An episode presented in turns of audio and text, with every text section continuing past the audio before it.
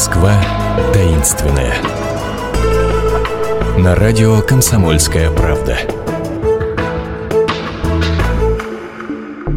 Здравствуйте, это «Москва таинственная», у микрофона Наталья Андреасин.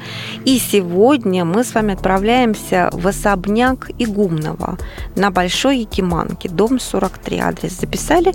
Запишите, оно того стоит, потому что дом, про который нам сейчас расскажет Наталья Леонова, координатор э, проекта «Иди и смотри необычную Москву», а, хранит в себе столько легенд, столько необычностей. Ну, можно я вот забегу вперед буквально на одну секунду. Архитектор, который проектировал это здание, покончил с собой. И не просто так. А в этом особняке еще замурована любовница его бывшего хозяина. В общем, хватит анонсов, я думаю, перейдем к делу. Наталья Леонова, здравствуйте. Здравствуйте всем. А, здравствуйте, Наталья. Единственное, Наташа, вы так всех позвали туда, а нас туда, боюсь, не пустят, поскольку, поскольку внутри особняка прочно засел э, посол с супругой э, Франции. Франции, да. А мы вокруг походим. Да, вокруг там, можно. Там, там, ведь, там ведь невероятной красоты это э, Вообще здание. старожилы раньше считали, что дом овеян настолько вот негативной энергией, энергетикой, и постарались вообще обходить этот дом стороной, потому что начиная с его строительства, да, вот как вы уже сказали, что покончил с собой архитектор, э, и заканчивая тем, что там хранилось до 1953 года. Э, Богатый купец Николай Васильевич Игумнов, он был одним из крупнейших совладельцев Ярославской большой мануфактуры, владелец золотых приисков в Сибири, решил вот всех удивить в Москве пригласил для этого э, видного архитектора города Ярославля э, Николая Поздеева. Поздеев, кстати, в Ярославле очень красивые тоже строения э, построил. И он ему дал задание, ты должен сделать так, чтобы вот, ну, все в Москве удивились. Поздеев увлекался как раз таким древнерусским зодчеством с кубышками, с такими бочонками, вот как строят, как построены храмы в Ярославле в том числе. Угу. И раньше, вы знаете же, архитектор отвечал за все за проект, за подрядчиков, за материалы, за смету, чтобы уложиться в те деньги, которые дал заказчик. И сделан он небывалый дворец. Сумма была, в общем-то, и объявлена на миллион рублей. Вот построй мне дворец на миллион. Но а не ожидал, нам бешеные же деньги. Да, но не ожидал, конечно, ни Поздеев, ни Игумнов, что наши ретрограды в Москве как-то вообще не приняли этот дом. Сказали, господи, что это такое, избушка какая-то. Ну, он похож говорится. на теремок такой, ну, да, большой теремок терем, какой. То есть в тот момент э, вошли в моду дома там в стиле модерна, и это как бы было принято как такой анахронизм, то есть откровенно стали на этим домом смеяться. Естественно, Игумнов был не то что расстроен, он был в ярости, он хотел всех удивить, а получилось наоборот, будем так говорить. И это знать бы ему тогда, что именно этот дом его послужит впоследствии прообразом для э, исторического музея, для ГУМа. Ведь это тоже вот этот дом вот является таким своеобразным прообразом mm. этого всего. Ну и э, в итоге он кому претензии предъявить? Архитектору. Э, сначала он просто стал на него, в общем-то, орать. Пошлость, безвкусицу. Неужели это просто так? Обиженный архитектор в сердцах заявил ему, что ты вообще сиволапый купец, если ты не понимаешь, что я тебе красоту такую э, построила. Ну, игумному надо отомстить было. Он вообще наорал в ответ на архитектора и решил при прицепиться к чему-нибудь, что тот не уложился в миллион – ага. э, обвинил его в растрате на 250 тысяч рублей. Это бешеные деньги. И суд постановил оплатить излишки. Что делать архитектору? Он уезжает в Ярославль и заканчивает жизнь самоубийством. Ужасно.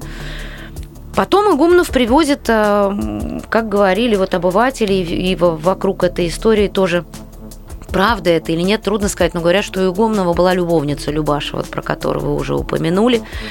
А, стала она жить практически одна, Игумнов редко там появлялся. То есть он ее селит вот в этом вот огромном ну, да, у него же семья тереме. А, в Ярославле. Семья. А, Конечно. а Москву он не привез семью? Нет. Предусмотрительно. А там, значит, Зачем свою ему здесь? эту здесь веселиться он приезжал, да? Ну, Ага. как уже видно по предыдущим эпизодам с э, архитектором, человек он был такой с э, крутым нравом, за словом в карман не лез. И вот как-то раз было какое-то у них, э, вероятно, происшествие, ссора какая-то. В этот же момент, э, да, он по- заподозрил ее в измене, потому что ей стало скучно, она стала приглашать гостей. И вот он как-то ее подкараулил, Понимаю. заподозрил ее в, изме- в измене и в ярости толкнул ее. Она ударилась насмерть. Кстати, ударилась насмерть о ту самую лепнину, которая вот удорожила этот проект э, игумновский и стала причиной раздора с архитектором. И в будущем причина его смерти. Вот как все закольцовано в этом странном доме. Ужас. Потом опять же, как говорят, что Игумнов ее аж замуровал в эту стену. Ой. Вот такие ходят слухи до сих пор. Ну тогда уж дальше давайте о слухах, потому что говорят, что ее привидение периодически там появляется, возвращается на ну место. да, да, да. Вот э, Не в- слышали ли вы французское посольство? Я не общалась с послом. Не мучается. Вот, говорят, что они все вычистили. И им там прекрасно, Осветили. превосходно живется, да, возможно. Игумнов же там решил вот э, после этого события, ну как-то надо же все-таки свой дом презентовать, всех удивить. Он э, устроил бал и велел усыпать, э, чтобы показать баснословное богатство, велел усыпать пол в огромном парадном зале царскими монетами.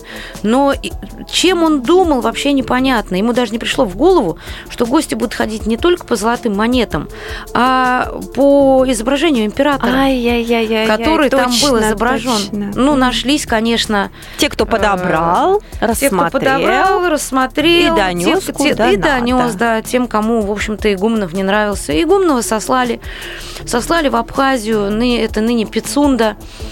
Э, На самом деле Игумнов молодец, он там зря времени не терял. Он и сад огромный устроил, раз- м, устраивал там на бывших болотах сады с мандаринами, киви, манго, табаком, лечебными травами. Вы знаете, сейчас даже в Абхазии каждый, практически каждый житель Пицунды, э, показывая приезжим свой город, говорит, «А, это Игумнов посадил, это Игумнов построил. В общем, можно сказать, что ссылка пошла ему на пользу, он исправился и начал работать Да, на благо да. страны. Ну вот Игумнов умер в 24 году, то есть уже в советский период. В этом же году умер вождь мирового пролетариата Владимир Ильич Ленин. Так, тут И- я чувствую опять какой-то мистики И подбираемся. опять подбираемся. На это да. намекаете? Да, да, Так. этому дому прям... Сначала там был клуб, общежитие с комнатами и так далее. Ну Вот э, после смерти Ленина было решено изъять мозг основать институт мозга и изучать Ну, мозг Владимира мозг Ильича Владимира Ильича Ленина, да, Мгм. изучать его на предмет гениальности, секрет гениальности. Э, И вот представьте себе, в 1825 году из особняка Игумного выселяют госзнак, который там находился, и начинают работать с мозгами знаменитых людей. Э, Туда же были привезены мозги поэтов Маяковского, Багрицкого, писателей Горького.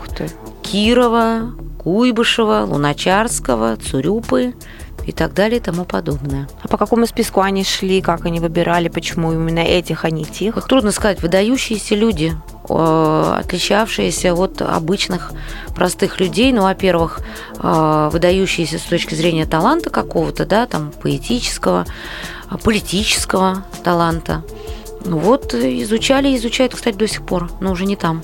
Но уже не там. О том, где изучают, мы поговорим в следующей части нашей программы. Но поскольку у нас еще немножко времени осталось, мы, по-моему, перескочили один маленький э, нюанс в истории этого дома.